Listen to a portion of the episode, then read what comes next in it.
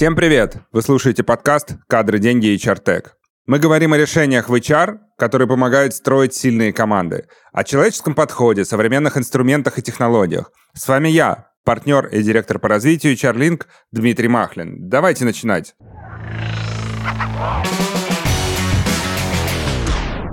В прошлом выпуске с Сергеем и Еленой мы поговорили о том, как управлять эффективностью людей, которых мы сейчас называем талантами. И мы вплотную подошли к вопросу, а что же делать, если они отказываются от изучения чего-то нового? Если пропустили этот выпуск, то ссылка в описании. А мы продолжаем.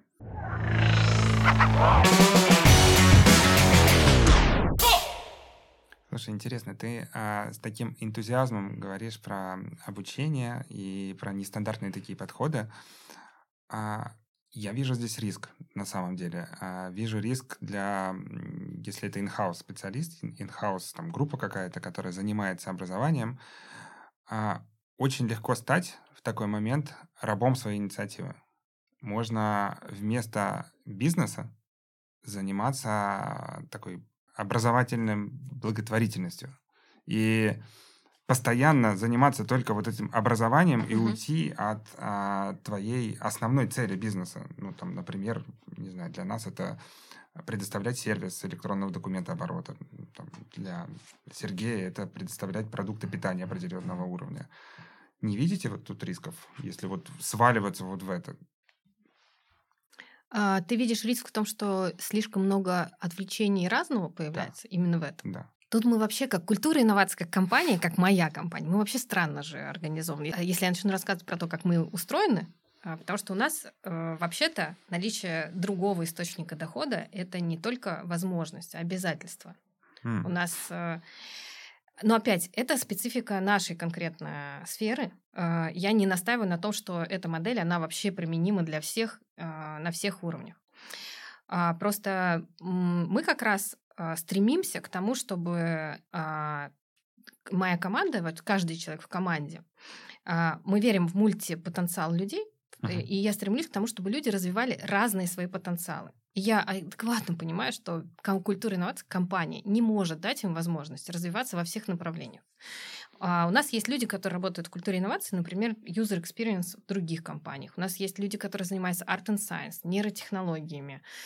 А, которые там занимаются карьерным консалтингом, еще чем-то. У каждого в команде есть вторая автономная э, какая-то профессиональная сфера. Она может быть очень маленькой, может быть довольно большой. А, но что это нам дает? Когда мы, например, собираемся в проекте, то кроме людей с узкой специализацией, которые знают именно этот бизнес, именно эти задачи и то, что мы решаем в компании, они привносят весь свой другой опыт тоже в этот проект. И условно я получаю и хорошо сшитую, хорошо сшитую команду, и прямо в этой команде людей, которые могут сразу ответить, как это должно там, выглядеть, если это вдруг родится цифровое решение, а как это будет для карьеры, а как, например, мы приглашаем часто экспертов а, вообще из инхауса, которые 100% времени работают, не знаю, в каком-нибудь производственном бизнесе большом.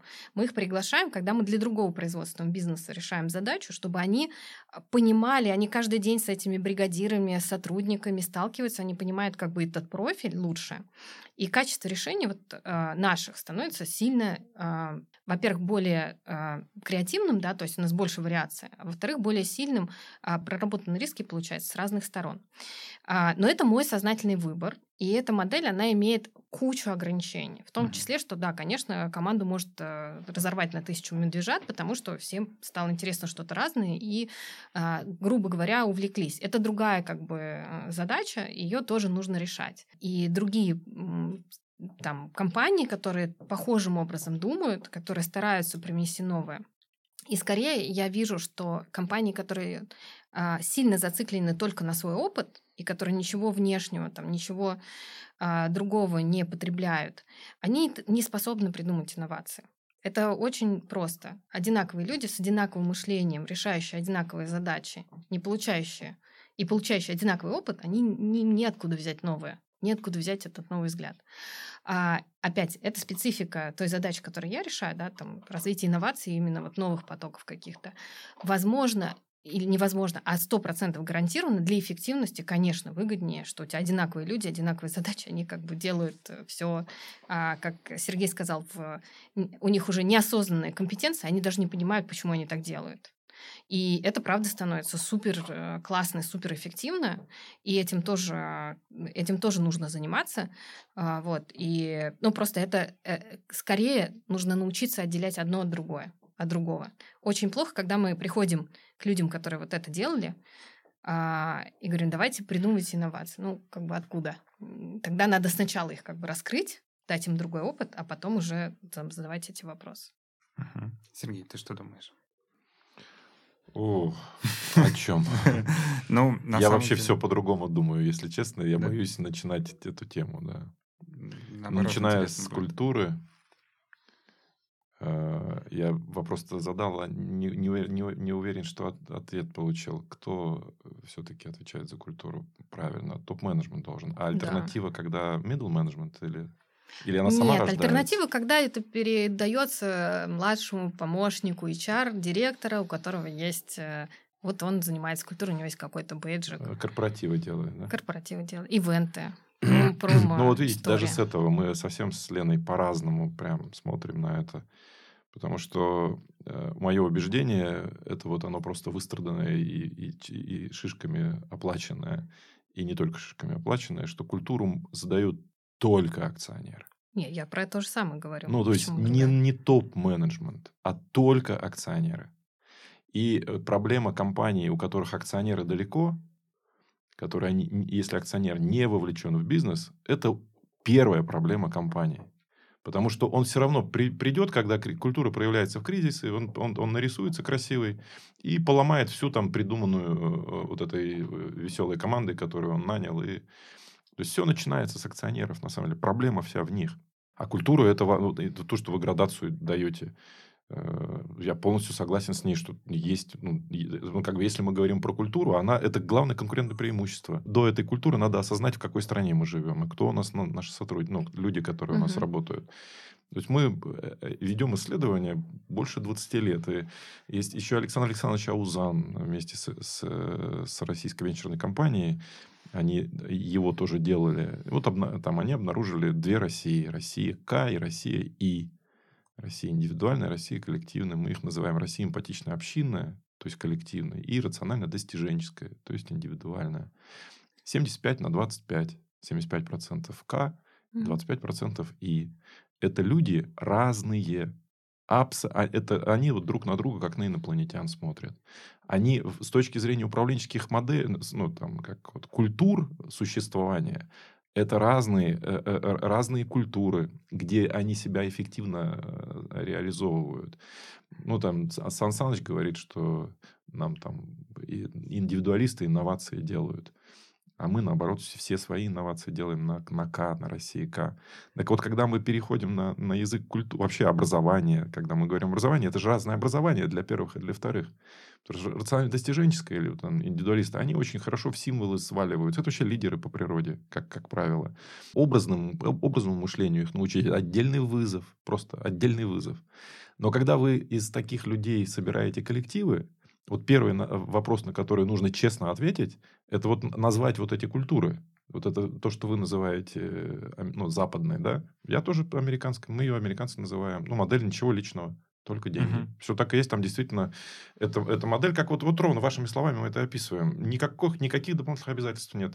Ты пришел на работу, я тебе заплатил деньги, ты ушел, все как бы очень краткосрочные, краткосрочные и неглубокие по э, как бы отношения, краткосрочные по сроку и неглубокие по вот э, по, по взаимодействию. Взаимодействию, угу. да. Обратный то ровно так же, да, это пожизненный, ну э, такой там жизненный контракт, когда там более сложная система, мы ее называем, вот это мы называем ничего личного, это мы называем модель, солидарная модель. Солидарная модель, когда вот люди там вместе, в общем, э, делают. Это уже более сложное и социальные как бы а, обязательства взаимные более сложные. Между ними мы, есть третья культура, мы партнерство ее называем. Э, мы для того, чтобы самим себя не обманывать, мы, конечно, ищем таких. Мы компанию строим вот для, для солидарной. Для того, чтобы себя не, обманывать, не обманывать и красивыми словами это все не припорашивать, мы как бы перевели это на язык отношений мужчины и женщины. Вот солидарный это брак, правильно? Согласны? Солидарная модель это брак. Всю жизнь. Да. А если солидарный брак, это брак, а ничего личного тогда это что? Любовь за деньги? Это точно, да. Мы это называем Тверская. Ну, как бы, знающий человек. Да, Тверская. Ну, чтобы нет, нет, не, не обманывать себя. А, а партнерство тогда это что? Партнерство это что-то. Партнерство, это знаете, это, это вот та модель, э, это на самом деле, э, то есть ничего личного там даже вовлечения не надо демонстрировать. Никто тебя от этого не, не требует. А, а в партнерстве, партнерство, а, как правило, упаковано в, ну, вот эти в LTI, бонусные программы, опционы. Mm-hmm. И как минимум внутри вот этого процесса ну, долгосрочных бонусов тебе надо демонстрировать, я с вами, да, я ура, ура, ура, бонус получил, хватит и убежал. Э, вот на что партнерство похоже на, на гендерном отнош... на языке гендерных отношений? Мне кажется, это такой конфетно-букетный период. Перед тем, вот мы называем вот это, это вот э, брак, это Тверская, а это эскорт. Эскорт-услуги, да. Эскорт. Да, конечно, вот как бы там же тоже за деньги, ну вот мы там э, улыбку тебе натянем. И вы вот, вот это строите модель? Какую? Партнерскую, насколько я понимаю. Нет, мы Нет? солидарную модель а, строим. Конечно. А, а научились, а, а, у нас есть тестирование даже предрасположенности к разным культурам. Мы замеряем угу. сознательные и бессознательные реакции, семантическим дифференциалом меряем. А, а ввели ее мы, когда осознали, когда мы реформировали наш брендовый бизнес, и стало понятно, что мы всегда, нам всегда казалось, что ну, брендовики, в коммерсантов, они нас не понимают, это, ну, как бы, вот они отдельные, ну, мы там их не пускаем, и в свою культуру мы их не пускаем. А потом увидели, нет, есть один, второй, третий прецеденты стали появляться. Нет, мы просто не, не умеем э, ну, как бы с ними общаться и не умеем для себя даже строить систему управления. Мы, мы э, начали трансформацию вообще дивизиона и сказали, нам надо договориться, кого, каких HR мы туда берем. И вот для того, чтобы про HR договориться, мы должны красные линии вот вы с HR а, определить. Вот давайте мы HR, ничего личного, вообще близко даже туда не подпускаем. Ну вот HR партнерство уже, ну, можно разговаривать. Но на самом деле, конечно, мы HR ищем э, вот такие в солидарной модели. Теперь конфликт в какой у нас, например, в стране? 75-то хотят в солидарной модели жить. Вот эти 75, они про солидарную модель. А если вы проанализируете культуры, в которых э, человек наш попадает, 90 на 10. 90% это, 7, это вот ничего личного партнерства, и 10% это солидарный. Транслируют просто, это, это не то, что вот мы играем, да, то есть там из этих 10% реальных солидарных-то может быть еще меньше. А вот по-честному, вот как бы не надо, мы тут деньги зарабатываем. Вот не надо вот этого ля-ля-ля-ля, там, мы просто деньги зарабатываем. Там, пришел, там, получил зарплату, иди дальше. А это же выключает жизненную энергию вот этих самых ребят.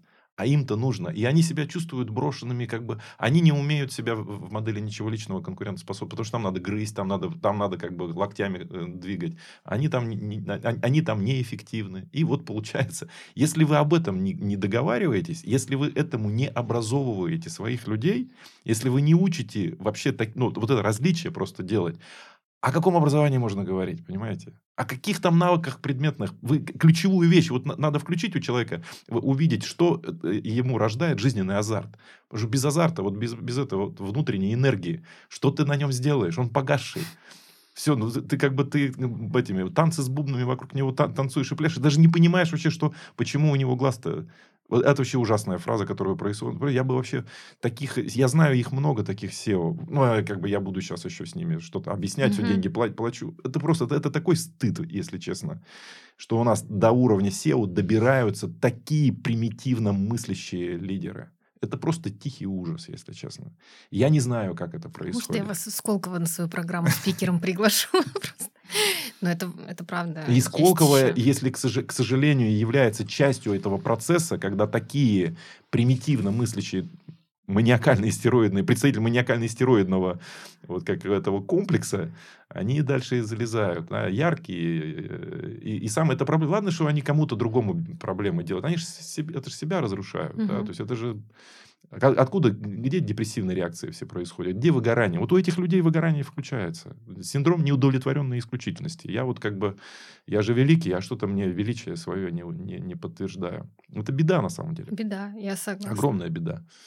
Вот. А, а другая беда в том, что у нас э, ну, в нашем HR-сообществе нету субъектности. Это самый большой дефицит. А что такое субъектность? Это когда HR придет и скажет такому SEO, слышь, ты что творишь?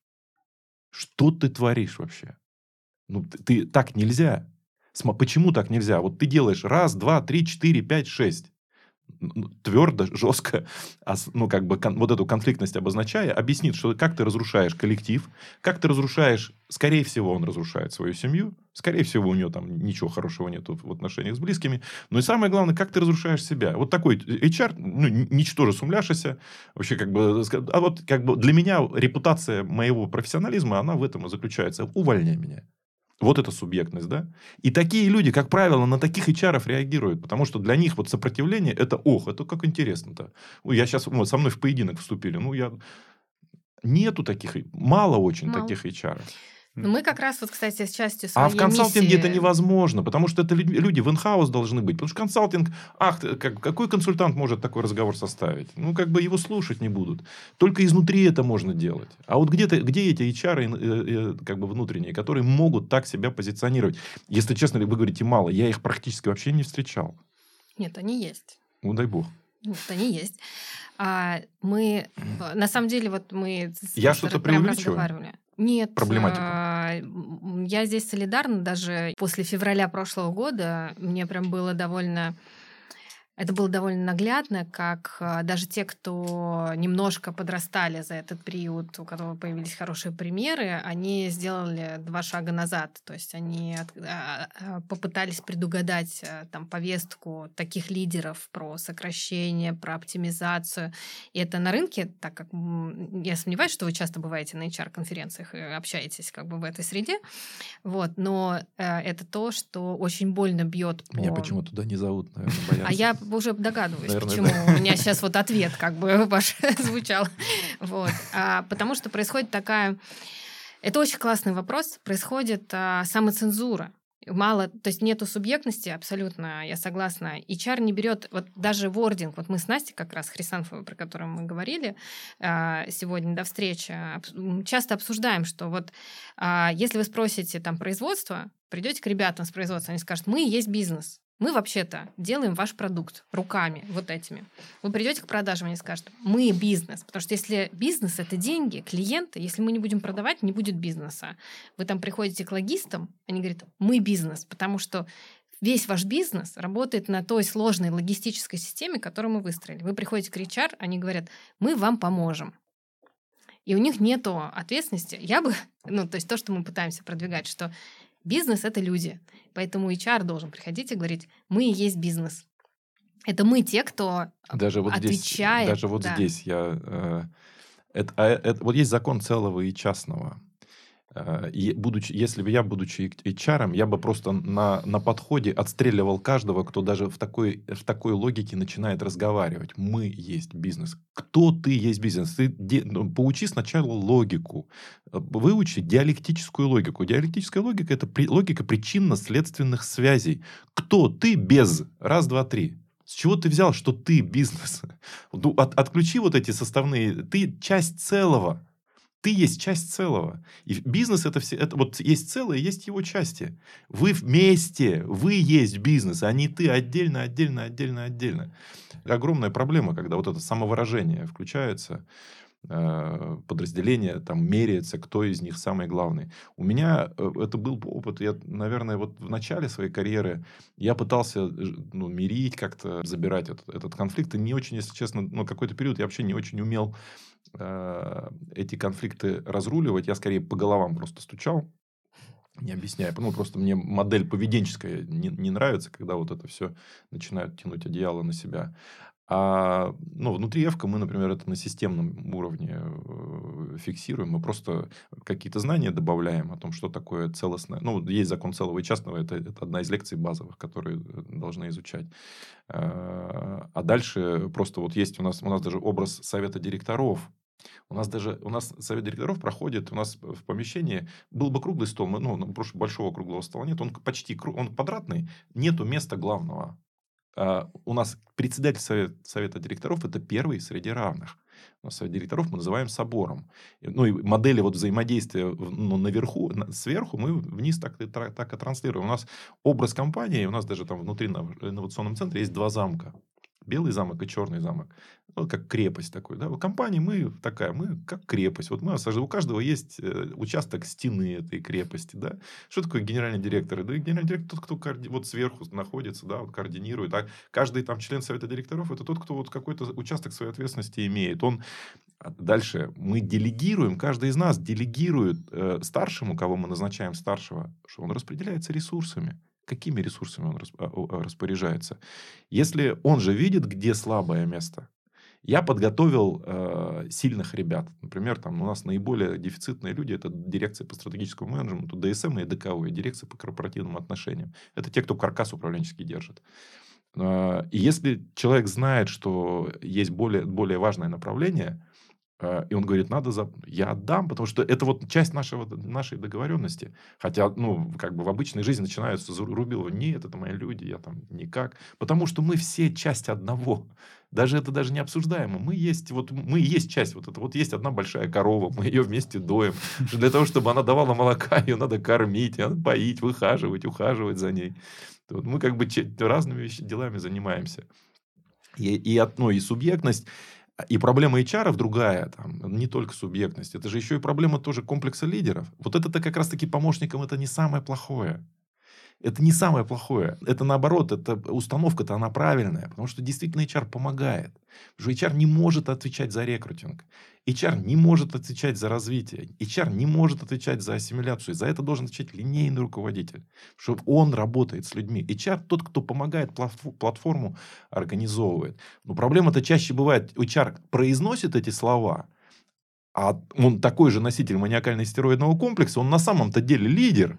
Он просто играет из себя вот такого как бы HR-бизнес-партнера сбоку. А так-то это вот такой кручу-верчу запутать хочу, и я из себя... И, и, и там вот начинается конфликтность, да. Это вот одна часть HR. А вторая часть HR, почему они там профессию перепутали? Просто чувствовать не умеют. Просто эмоции людей не чувствуют.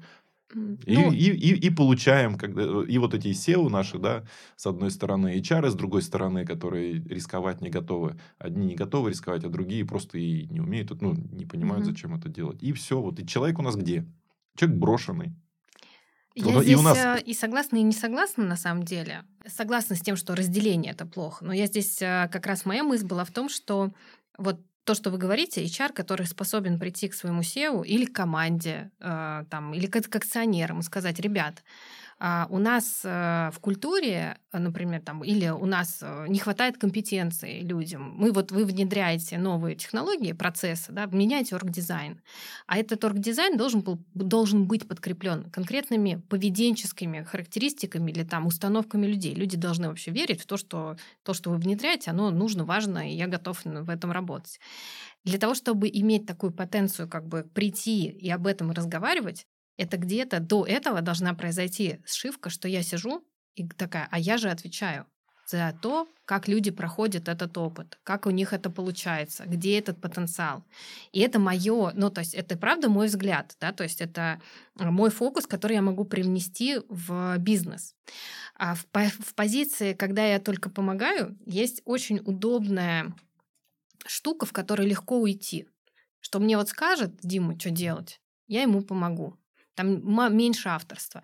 И здесь, правда, такой правильный баланс между тем, что, с одной стороны, я забираю, забираю ответственность про бизнес. Знаете, вот есть такая шикарная книжка «Нравственное лидерство», наверное, кто-нибудь, может, ее знает. Там вот есть эта концепция, что, с одной стороны, да, я признаю, что свою ответственность и свои таланты, и говорю, что вообще-то вот в, этой вот, в этом кругу людей а, мои линзы, да, или мой, мой взгляд, это человек и его опыт в компании. И это моя ответственность, если там что-то нарушено, это вынести и сказать, вы что творите? Так нельзя. Да, нельзя хранитель. кровью, кровью да. там, типа, проводить трансформацию, а мы им всем прикажем, и с 14 числа отключим все другие программы, будет работать это. Это тоже как бы решение, но плохое. А с другой стороны, а вторая часть это служение, что я как бы не из эго это говорю, что я сейчас вам тут э, выскажу свое мнение, а я это говорю из позиции как раз поддержки и э, ну как раз вот этого вот ощущения, что этот мой талант или это моя линза, они вот, нужны компании. Знаете, я ее здесь развиваю. Э, ну вот как при, признаки субъектности это способность человека обострить конфликт, ну как угу. бы обозначить конфликтность, да Но конфликтность можно обозначать и не будучи субъе... ну, субъектом, а просто будучи конфликтным человеком, да, таким. Так вот, у субъектности есть три обязательных признака. Э, то есть, первое, э, человек формулирует, ну, формулирует цели. То есть, человек смотрит в будущее. Он его определяет, он его описывает, и он в состоянии э, долгосрочные цели Э, формулировать. Второй признак у человека есть, или у системы, это, это про любой, это про государство так даже можно говорить. Э, у, у человека есть, или у системы есть ресурсность для достижения этих угу. целей. И третье, он делает что-то для того, чтобы использовать эти ресурсы в достижении этой цели. Если ты делаешь, вот если у тебя ресурсы есть, если ты делаешь, а цели не определяешь, ну, если куда-то бежишь, значит, ты не субъект, значит, возможно, ты реализуешь чьи-то чужие цели. Если ты мечтаешь, у тебя есть образ будущего, но ты начинаешь делать, не обладая ресурсами, значит, ты захлебнешься, ты не субъектен. И если ты мечтаешь, и ты обладаешь ресурсами, лежишь на диване, ты тоже не субъектен. Поэтому и HR в этом случае... Вот мне, например, повезло в свое время. У меня мой первый э, по-настоящему HR у меня была Оля Ким. Э, она тогда, я ее схантил с Марса. Э, она потом работала в Киеве, а сейчас в Авито. Вот как бы она, во-первых, у нее все нормально было с э, субъектностью, и не только ну, вот, с позиционированием внутри, внутри коллектива, а еще вот, вот как бы образ будущего. Угу. Что, такое, что такое формирование будущего. Причем про будущее нужно же говорить о том, что э, это будущее есть у компании, это будущее есть ну, в понимании того, что такое человек, э, как, как, какого мы строим, вообще как, как мы о будущем говорим. Когда мы говорим об образовании, о русском слове образование, вот как бы что такое образование? Что такое получить образование? Я в дети, к детям в школу прихожу, и мы с ним начинаем про слова говорить, про успех, да про образование говорим. Вот что такое образование, по-вашему? Вот если инвестиции в образование, это, это вот во, во что инвестиции? Мое мнение, что это как раз-таки идет от слова образовывать. То образовывать, есть, то есть? Да, то есть мы, а, ну, смотря какая у нас цель, ну, мы образовываем, допустим, команду для там, достижения какой-то результата, задачи. Э, ну, то есть образование – это приобретение навыков, которые тебе помогают быть более успешным в жизни вашему. Э, это правильно? Да. Ну, я отвечу, что, что я забираю в образовании, это для меня это образ мышления. То есть это те а, набор как бы инструментов а, каких-то, с помощью которых я могу а, там, которые я могу применить для решения своих задач. То есть а, я получила там Например, у меня много, у меня там два высших образования. Вот у меня есть одно там психологическое, другое там педагогическое. У меня две разных линзы это дает. А, там MBA дает тебе другую линзу. Там, а, сейчас я учусь а, там на вообще там, на behavioral science. Это тебе дает вообще третью, третий взгляд, третью линзу. И когда ты встречаешься с какой-то задачей, ты такой, так, я ее могу решить через вот этот инструмент, например, там, не знаю, с ребенком у меня сейчас, у меня ребенок в предпринимательство пошел, маленький, 12 лет ему. И, ну, есть э, там вещи, которые я могу решить как э, психологически понимая, э, с чем он сталкивается, педагогически могу решить, с точки зрения построения бизнеса могу как бизнес-проекту к этому отнестись. А могу вообще там какой-то другой вопрос задать, а какие новые навыки и компетенции он сможет развить, если он будет этим заниматься. Вот для меня образование — это наличие, чем больше у тебя, чем более качественно ты проходишь. Я вам предложу три, ну, альтернативную этих... концепцию, и, а вы, вы скажите вообще, это имеет смысл или не имеет. Но есть русский язык, он, и русский язык закладывает какие-то важные вещи вообще в эти слова. Если мы говорим про успех, ну, про, про ну, образование должно быть успешным, да, там, или, или бизнес-успех, мы там как бы об, об успешном бизнесе тол, толкуем. Э, успешный человек или, успе, или успешный бизнес? Какая этимология успешного? успешного? Ну, успеть. А, успеть, успеть что, что-то сделать, что-то успеть. Сделать, да, успеть, вот да. В, в том-то и дело, что успешный кто успел, кто-то, тот, кто успел что-то сделать. Угу. Не знаю, семью построил, дом построил, что-то полезное успел сделать. Дальше там прославился, э, разбогател. Э, в нашей культуре успешными людьми называли долгое-долгое время тех, кто успел спастись. Вот так, на секундочку, что есть еще такая как бы область э, мыслей. Святых людей называли успешными, самыми успешными. Так вот, образование тоже, вы правильно говорите слово образ. Так вот, образ чего? То есть, образованный человек, тот человек, который получил, который нашел образ будущего меня. Я знаю, вот я, у меня в голове отложился образ идеал, идеала, к которому я стремлюсь получить образование, в итоге это вот найти тот образ будущего меня, э, куда я вот из сегодняшней точки буду двигаться, как по Платону. Есть мир реальный, есть мир, иде, есть мир идеальный, вот там он, да, есть мир реальный ты, если ты мир идеальный, не, не, не, ну, вот как бы иде, идею свою не, не описал, ты же даже не понимаешь, куда ты двигаешься.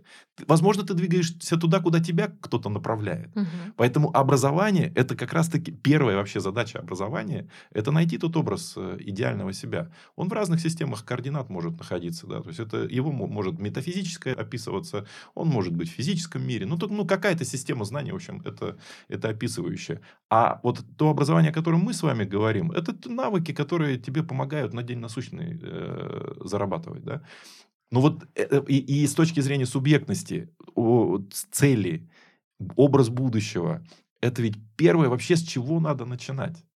Вот когда вы приходите, вы когда вы приходите к вашему руководителю или к SEO, как HR, вы говорите, давай поговорим про, чел, про Васю с Петей, которые у нас работают. Давай поговорим про Машу с, с Васей, которые приходят сегодня к нам из, из вузов. Кто к нам сегодня из вузов приходит? А к нам приходят люди, которые, ну, у которых отключено эмоционально-чувственное восприятие, эмоционально-чувственное моделирование, которые примити... у которых мышление примитивизировано, которые вообще-то не очень предрасположены к труду. Их, они трудолюбие потеряно. Это вообще не модно. Вот как бы напрягаться не модно. А, а, а говорить с ними о каком-то там эмоционально, эмоциональном напряжении, без которого невозможна никакая созидательная деятельность, это вот первое, о чем надо вообще разговаривать. Начаться отбирать таких людей. Вот у кого это уже в систему убеждений э, сформировано, он говорит, моя мечта, я хочу все и сразу, чтобы ничего для этого, для этого не делать. Или это какое-то нанесенное, да, как научиться это вот ну, вычленять. Вот есть ядро человека, и, это, и, и, это, и созидательное ядро в нем еще сохранилось. Но дальше вы, когда его внутрь своих отношений это погружаете, его же тоже можно в ничтожество или в мелкотравчатое убожество легко превратить. В культуре, в которых вы вот, ну, внутри находится в компании. И вот вы как, как, как приходите к SEO своему, говорите, смотри, вот мы про человека поговорили, про образ идеального поговорили, про наш, про, мы это все в контексте наших задач бизнес определили. Допустим, у нас есть все-таки образ будущего нашей компании. Допустим, мы там договорились об этом с нашими акционерами, там, с, с, с советом директоров. Так вот, в рамках этого образа будущего место человека такое-то. Мы говорим о компетенциях, они все будут непрофессиональные компетенции. Нужно будет научиться разговаривать о человеке в, вот в профиле личностных компетенций. Научиться как-то описывать их как по-своему. Может быть, придать, ну, да, давать им какие-то названия. У нас, например, есть одно, одно из свойств, которые мы среди талантов э, когда, из обязательных смотрим. Это иметь вид веселый и немножечко придурковатый. Почему? Потому что серьезно, ну, ответ, гиперответственность это то, что психику выбивает. То есть любая ошибка это же, это, это, это же эмоциональное напряжение. И чем ты более серьезен, тем ты менее конкурентоспособен в длинную. Угу. Поэтому для нас вот как бы иметь вот такое веселое, ребята, ну прошел, да, что-то не получилось, ну улыбнулся, дальше пошел. Одно из, одно из базовых, например, условий, вот, когда мы талантов смотрим, мы интровертов, например, смотрим. Вообще, ну, для нас экстраверсия, на каких-то позициях высокий уровень экстраверсии – красная линия просто красная линия. Поэтому ну, мы стараемся для интровертов создавать среду, где они себя чувствуют... Э, Комфортно. Ну, что о них подумали, да. Как, как-то mm-hmm. вот, э, ну, вот энергию не расплескивают свою. Mm-hmm. И вот вы, когда об этом начинаете говорить, тогда вот, тогда вот, вот через это вы человека в центр-то и, и помещаете ваши бизнес-модели. Вы сами переводите, переходите на этот язык разговора о человеке. Вы э, своего руководителя учите думать о человеке по-другому, чем вот эта э, строчка в штатном расписании или в PNL. И вы это все увязываете еще и с э, вашими бизнес-задачами. И потихоньку, потихоньку так распутываете, распутываете. Угу. Но образование, оно там, ну, или образ мечты, или образ будущего, оно здесь стоит. Ресурсность в отношении коллектива. Это же тоже вообще вопрос вопросов. Что такое ресурсность? Как вообще поговорить о человеке с точки зрения ресурсности? Это что, вот, Вася, я умею. Ну, то есть, нет, точнее так. Вот мы какую-то задачку делаем. Э, сколько надо, мы строим завод? Там надо, нам надо там, 10 миллионов долларов, чтобы завод построить. Вот мы ресурсами обеспечены. А нет, не, не обеспечены. Нам надо еще 100 людей найти. Вот 100 людей нашли нашли, все, мы теперь ресурсами обеспечены. Можно так на это, на это смотреть? И, как правило, так на это и смотрят. А мы, вот, например, у нас внутри компании, мы когда, у нас есть комитет баланс ресурсов называется. Любой такой трансформацию, преобразование, мы через него про, про, пропускаем. И э, ресурсы, баланс ресурсов мы оцениваем э, по такой системе. А материальные ресурсы важны, но мы их в, первую, в последнюю очередь смотрим.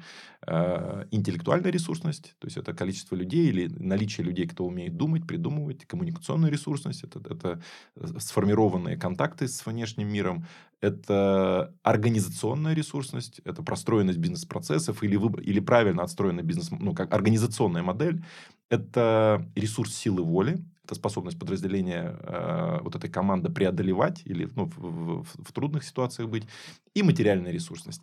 Сверху этого мы еще а, выносим эмоциональная ресурсность, эмоции высшего менеджмента как самый дефицитный ресурс компании.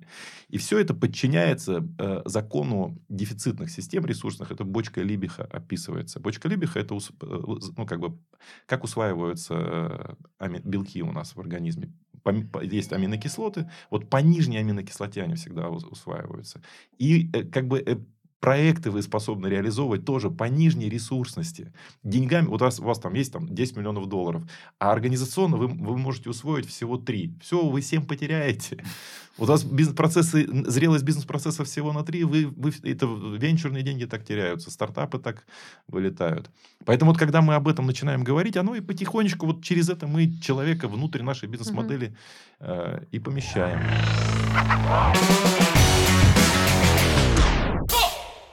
Я, знаешь, мне хочется добавить, э, Диму, мы все сломали, вот, что про образование мы уже где-то вообще рядом. Зато очень интересная тема. Да, но я как раз продолжаю тему. Вот я на образование также смотрю. Вот э, ты спросила, что может пойти не так, почему люди уходят. Вот а, как и с венчурными инвестициями, есть такая хорошая фраза, что самая большая ошибка инвестиций – это проинвестировать 900 тысяч в то, что требует миллион. Угу. Потому что ты 900 тысяч потеряешь, ты не доинвестируешь немножко, потеряешь эти деньги все равно. То есть тебе не хватит для того, чтобы идею зажечь. Вот в образовании то же самое.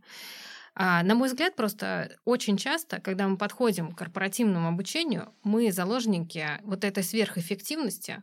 Давайте все лишнее там уберем, а, не дай бог повторять. Вот это вообще это прям ошибка. Вся, все обучение вот построено на переводе из повторения в вот это вот э, уже неосознанную компетенцию, да, когда я уже просто делаю, а в, когда мы смотрим с точки зрения того, как сегодня строятся процессы обучения, это очень недооцененный а, блок. А где человек это повторит? А где он еще раз это вспомнит?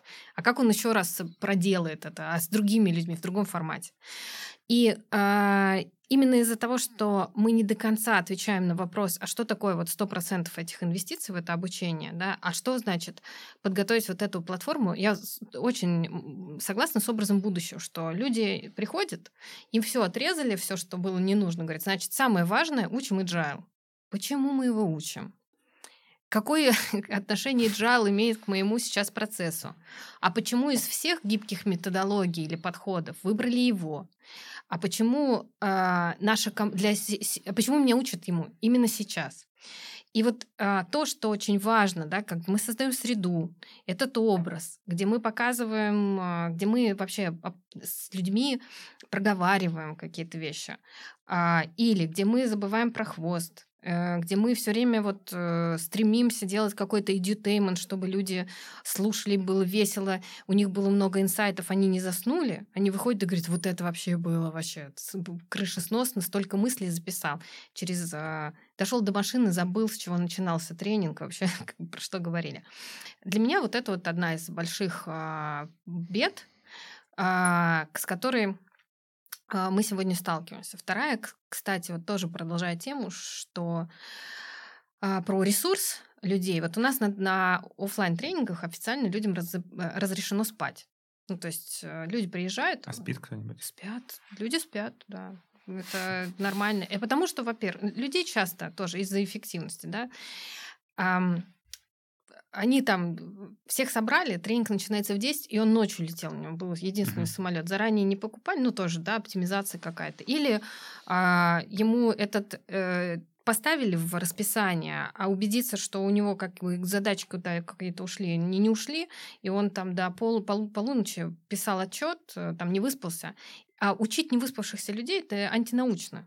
Это бессмысленно, то есть люди не воспринимают. Мы говорим, вот вы сядьте в уголочек, люди уходят там полтора, часик-полтора, они поспят, но я, мое сердце спокойно, что они восстановились, они приходят, они более активны, они более вовлечены в процесс. А, и после того, как вот мы всегда в конце тренингов там всегда заканчиваем, что если, особенно если это был трансформационный какой-то тренинг, где мы понимаем, что человек сейчас прошел через какие-то изменения, мы говорим, пожалуйста, сегодня сделайте две вещи. Первое это себя чем-то поощрить, у кого-то это будет а, дополнительная пробежка, сквош или что-то еще, что я люблю, а у кого-то тортик, а, кофе или что-то, что я себе запрещаю, потому что нервную систему нужно ей дать сигнал, что она молодец, она как бы что-то потребила. И очень хорошо поспать, потому что ну, как бы вот наш сон, он влияет на качество того, как мы, сколько мы а, этого обучения способны будем переработать, потому что именно во сне наш мозг упаковкой занимается, да, и мы тоже должны ему дать это пространство. Если просто немножко возвращаться именно как бы к теме, как мы смотрим, да, там э, на эти процессы для компании, э, мне кажется, что очень важно понять, на что вот мы вот что для нас правда сегодня важно, чему мы должны уделить столько времени, сколько этому потребуется. И для кого-то, для какого-то бизнеса, например, мы часто, у нас там одна из популярных программ это дизайн мышления. Сегодня, ну, тоже такой must-have как бы для всех бизнесов. И мы ведем дизайн мышления там для одной команды, она там два дня с нами поработала, все поняла, пошла, начали делать, через три месяца у них какие-то продукты, они быстро внедрили.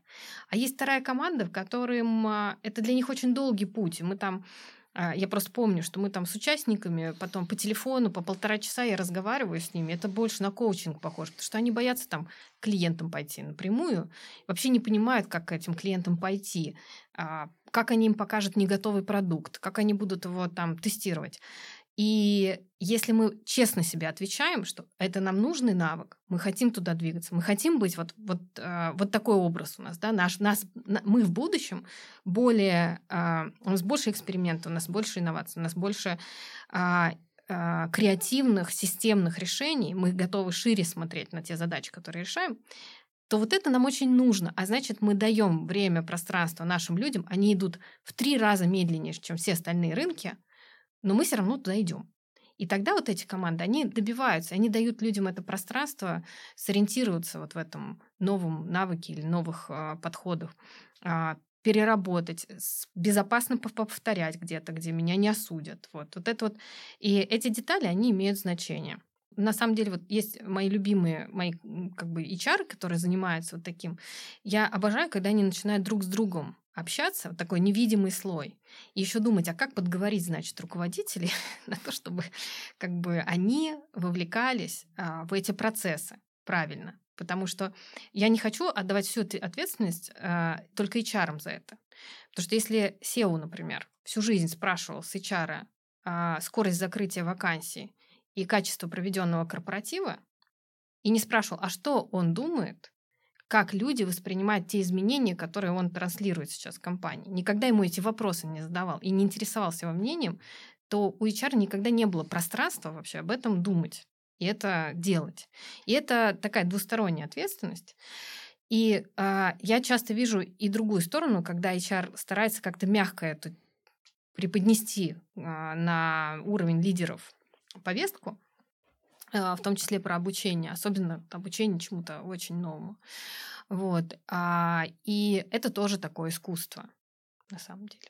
Меня просто очень триггернуло сейчас. А, ты вот сказала, я даже записал себе, кому-то два дня рассказываешь, и они все поняли и ушли. Я просто перевожу это сейчас на свой опыт, и я свою карьеру начинал как раз в PepsiCo Holding, кстати в которой там 7 лет практически проработал, и 7 ступенек э, поднимался по карьерной лестнице. И в нас действительно очень много вкладывали э, в наше образование. Мы периодически проходили тренинги, наверное, там каждые 3-4 месяца какие-то. И, э, ну, на следующий день э, после тренинга и на тренинге кажется, что все класс, я все понял, я воодушевлен, угу. я сейчас пойду горы ломать. Но есть теория забвения, которая говорит о том, что ты забываешь какой-то процент каждый день. И на следующий день, а, причем это не только мое мнение, и моих коллег на тот момент, на следующий день ты половину не помнишь уже. Угу. Думаешь, так, ладно, половину помню, пойду вот это делать. А выходишь там в поля, я начинал там с торгового представителя, вот самый-самый низкого уровня. Выходишь в поля, пока доедешь, уже еще 20% забыл. И так вот к концу недели вообще ничего не помнишь. И то, что наши там тренеры, учителя думали, что вот мы два дня провели и мы все поняли, ну, на самом-то деле нет. И э, вот это, мне кажется, большая проблема угу. образования, потому что никак не замерить. Вот э, вначале мы начинали обсуждать про метрики какие-то, которыми можно замерить наше обучение. А, ты говорила, Сергей тоже говорил. Ну, мне кажется, что реально не замерить никак не понять, дало ли что-то мне это обучение или нет в краткосрочной перспективе. Понятно, стратегически, возможно, там на какие-то показатели это а, влияет. Но, но как это можно вот сразу понять?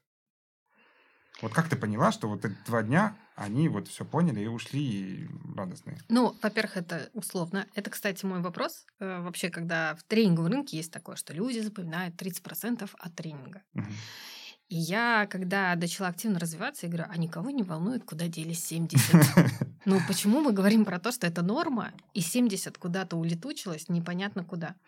Мы как раз вот с тобой вначале обсуждали про Гарвард. Вот там э, после опыта обучения у меня было ощущение, что я 150, то есть я что-то забрала на программе, а потом что-то у меня еще до распаковывалось какими-то инсайтами, наблюдениями, еще какими-то вещами. А, и у нас есть просто опыт, когда я вот хорошо помню первый такой опыт с э, а, Настей Татуловой, которая Андерсон. А, мы начали вести программу. Через 20 э, минут Настя встает и такая, стоп, остановитесь. Я побледнела, покраснела, думаю, я, наверное, вообще что-то сейчас не то сделала. И сейчас мне Настя Татулова выскажет все, что она обо мне думает, и обо, мне, обо моем тренинге, про тренды и так далее. Она говорит, здесь не все люди, которые нужны, позовите. Мы подождали еще 20-30 минут, позвали других людей, еще дополнительно к тем, которые были на тренинге тут же. Они тут же придумали продукты решения. И через две недели, по-моему, или через три они были уже в сети везде. И они этот подход э, быстро поняли, как это работает, тут же его использовали, и потом еще ну, на нем делали какие-то итерации. А, это типаж компании просто такой. Э, есть я здесь, наверное, про то, что есть разные люди. Есть те, которые, вот, как я сказала, забыли, пока до машины дошли. Хорошо, что ты еще что-то помнил половину на следующий день. А люди, а, вот то, что мы говорили сегодня про энергию, да, про количество энергии, это очень важно для образовательного процесса. Потому что если у меня мало энергии на как бы нейрофизиологическом уровне, не могу находиться в исследовательской позиции, в позиции развития. Я нахожусь в а, позиции экономии энергии, значит, все, что не имеет отношения к моему прямому выживанию и состоянию сейчас, оно в меня не попадает. А вопрос, как мы занимаемся энергией, когда люди приходят на обучение, это тоже важная тема. И э, понять э, Э, там оценка в конце тренинга, что люди, например, запомнили, заполнили или нет, конечно, ты никогда этого не изменишь, э, не измеришь. Ты можешь э, измерять только эффективность инвестиций, вот именно там, например, в какой-то образовательный процесс. А, если ты еще заранее знаешь, как ты его меряешь, потому что не все, не все меряются напрямую, да, то есть не всегда у тебя есть какая-то возможность метриками а, посмотреть. Мы можем измерить, насколько мы эффективнее стали проводить этот процесс. Вот мы знаем, что людям там до этого понравилось там на, на 7, а следующую программу на 8. А, они вовлечены были здесь настолько, а стали настолько. Они потом нам а, а, например, если мы занимаемся инновациями, у нас метрики есть, там количество протестированных гипотез, количество новых рынков, то, то есть мы повлияли на бизнес-метрики, значит, это дало результат. А, но есть еще, а, правда, второй слой, и это знают хорошие тренеры, то есть у нас группа может остаться в восторге. А мы часто рассказываем. То есть мы ушли клиенты говорят, было так классно, так весело, шикарная программа, столько инсайтов. Мы такие, они ничего не забрали, они ничего не изменят, они профессиональные участники тренера, они, тренинга, они классно отсидели классную дали картинку, но они свою жизнь не поменяют. И мы это чувствуем и знаем. И мы вот сидим там и разбираем, что мы сделали не так, почему как бы нам не удалось туда добить. Потому что, когда мы туда добиваем, люди могут выйти и сказать, вообще с этим не согласен, это не будет работать, я в это не верю, они нам сопротивляются, мы такие, это сработало. Они сейчас будут возмущаться, думать, обсуждать, и это именно то, что заставит их меняться. То есть появилась эта повестка, они с ней не согласны, но именно через сопротивление, через вот эту вот дискуссию в бизнесе начнет происходить прогресс. И мы можем с собой остаться довольны. Но как это посчитать, я не знаю. Только вот э, каким-то опытом накопившимся, что ты там провела эти 10 тысяч часов, и ты знаешь, вот эти пойдут, и эти не пойдут.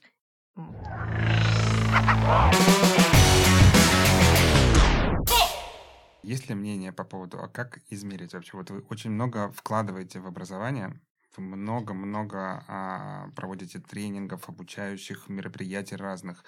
А как понять, усвоили люди и начали ли они это применять на практике? Ну вот, например, менеджеров по продажам. Вот я уверен, что большое количество тренингов. У нас обязательно остаточные знания замеряются. То есть тестовые остаточные знания. Просто тесты по, Через по каждой программе. Да, каждую неделю проверяются. Такое обязательно, обязательное. Э, внутри э, тренинга, ну, как бы сам образовательный процесс у нас он достаточно так креативно организован. Э, это такой на ранний подъем, зарядка. Ну, подъем там в 6.56, в 6, 6, с 6 до 6.30 зарядка. В 8 утра занятия начинаются до, до 6 вечера. 10-минутные перерывы, ну и обед. И обязательно экзамены в конце дня. Экзамены, если сдаются ниже оценки, которые, о которой договорились, то трудотерапия. Полы моют, либо там травку щипают, идут. Но в основном полы моют. Вот. И, но мы иллюзий не питаем. В образовательном процессе формируются предустановки.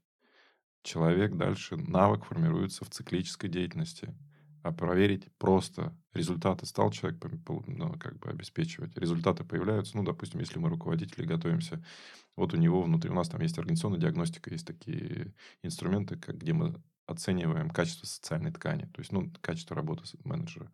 Тут как бы изменилось у него там в коллективе что-то не изменилось, люди как-то... То есть, это все в реальной деятельности э, уже проверяется. А вообще человека формирует три вещи. Э, это общественное мнение, это социальные отношения, социально-экономические отношения. Вот образование там внутри социальных отношений встроено, но это не самое главное. Вот общественное мнение, что там вот в вашей социальной среде считается правильным и неправильным, допустимым, недопустимым, приемлемым, неприемлемым. За что вообще, ну, все говорят, фу, это, это какой-то, это вообще не круто, там, а это вообще там не, не, не про... Вот общественное мнение, цикли... социально-экономические отношения, за что вы человека награждаете, за что вы его наказываете наказываете санкции? Есть вообще в вашей культуре санкции? То есть лишение премии. Рублем какая-то имеется. Или, там, как, или просто какие-то ориентиры санкцион, санкционные, в виду, там, ми, ми, микро. То есть, когда не, не демотивируете деньгами, а хотя бы просто координи, координирующую роль функция системы мотивации э, выполняет. И вот когда эти три вещи, они сбалансированы, то человек и развивается. Он, и формируется его лимбическая система формируется его вот как раз-таки бессознательное, которое эффективность обеспечивает. Последний вопрос. Э, я думаю, можем завершать уже. А, альтернативный вопрос. Так. Что Интересно. может быть в качестве полной альтернативы образованию? Вот вообще можно ли как-то заменить корпоративное образование сотрудников? Сергей. Кладбище.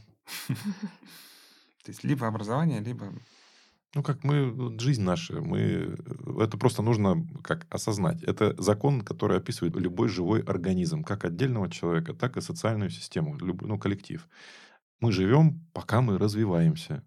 Когда мы в развитии остановились, запускается период стагнации, который обязательно э, заканчивается деградацией. Деградация заканчивается смертью. Все, развалом компании, коллектива, либо вот, ну, человечество. Ну, да, а дальше вот вы живете, пока вы развиваетесь, вы приобретаете, вы становитесь что-то новое. У нас э, каждому руководителю, акционеру и э, топ-менеджеру мы пять лет, по назад раздали зеркала, раздали. На зеркале написали «Мышь не рождает гору». Мы же строим большую компанию, мы хотим построить глобальную компанию. Э, для того, чтобы построить большую компанию, а мы тогда, у нас был, мы тоже не маленькие были тогда. Мы, у нас амбиции были совсем другие. Уже тогда мы осознали, что единственный путь для нас выжить в, ну, в, в борьбе с транснациональными компаниями, а одни для нас главные конкуренты, хотя мы их на российском рынке всех победили, мы просто осознали, что они вернутся, когда мы просто вот расслабимся, они вернутся. И для того, чтобы мы выжили, мы должны, с ней, мы должны сами стать глобальной компанией. И для нас размер устойчивости это не 2, 3, 4, 5 миллиардов долларов выручки, это 20, 30, 40. Вот, то есть мы по-настоящему должны стать большими. А для того, чтобы мы стали большой стала компания, в первую очередь каждый из нас должен стать большим. И мы каждого акционера посадили за парты. Мы каждого акционера там, за, ну, как, и учить вот как раз-таки все эти предметы. Ну, кроме, кроме социологических там, трендов и вот этих всех гуманитарных наук, мы еще и, и технические, и технологические тренды изучаем. Мы там по-новому физику, химию, генетику, цитологию, Э, биологию, все это, в, в это все погружаемся. То есть постоянное, постоянное обучение. То есть это и есть жизнь. В этом и есть кайф на самом деле. Я, вот мне 47 лет, скоро 50. Я вижу вокруг себя супер успешных, гораздо более богатых, чем я, я, ребят моих товарищей, которым я сочувствую. Не то, что я завидую, что чего-то там, чего я себе позволить не могу. Я искренне просто сочувствую. Они с ярмарки едут, хотя вроде все есть. Глаз не горит. Просто все как бы... Я, вот это, ну, как внутренний, внутренний моторчик заглох. А внутренний моторчик – это всегда жажда знаний новых. Поэтому только кладбище может быть альтернативой, конечно. Я согласен. Лен. Ну, я тоже себе очень слабо представляю, что компания завершила все процессы обучения и осталась в живых долго очень тяжело. Но я бы сказала, что хорошее качество, я бы другой дала ракурс, что это выход за пределы а, коробочки, которую мы называем корпоративное обучение, что у нас есть там корп университет или тренер, ну вот что-то, что мы там положили сотрудника куда-то, и он вышел вот таким с другими навыками. И для меня, наверное, альтернатива корпоративному обучению — это взгляд вообще на всю компанию, как на один большой а, корпоративный университет целиком и понимание того, как в этом университете, какие опыты, а, каким образом, какое, какие выводы, обучение человек вообще может получать, и как мы можем его там улучшить, э, как мы можем помочь ему где-то а, классно пройти. И как мы как тогда, как а, вообще целиком а, бизнес смотрим на себя как на самообучающуюся а, систему, которая узнает путь к достижению успеха э, перманентно, да, за счет вот каких-то разных кусочков. Наверное, так. Спасибо. Я бы хотела, кстати, чтобы второе происходило, и чтобы а, и HR, и руководители вот так иногда на себя смотрели целиком. А, мне кажется, что это очень серьезно и качественно могло бы повлиять на карьеру и жизнь людей в компании.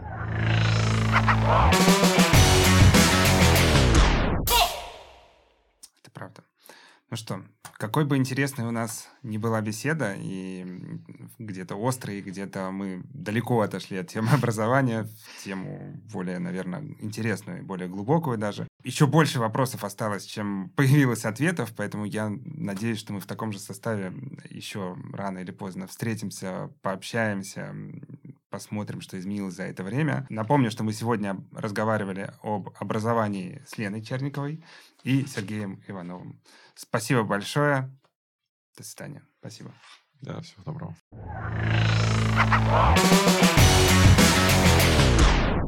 Это был подкаст «Кадры, деньги и чартек». Обязательно подпишитесь на нас на любимой платформе, чтобы не пропустить новый выпуск. До встречи!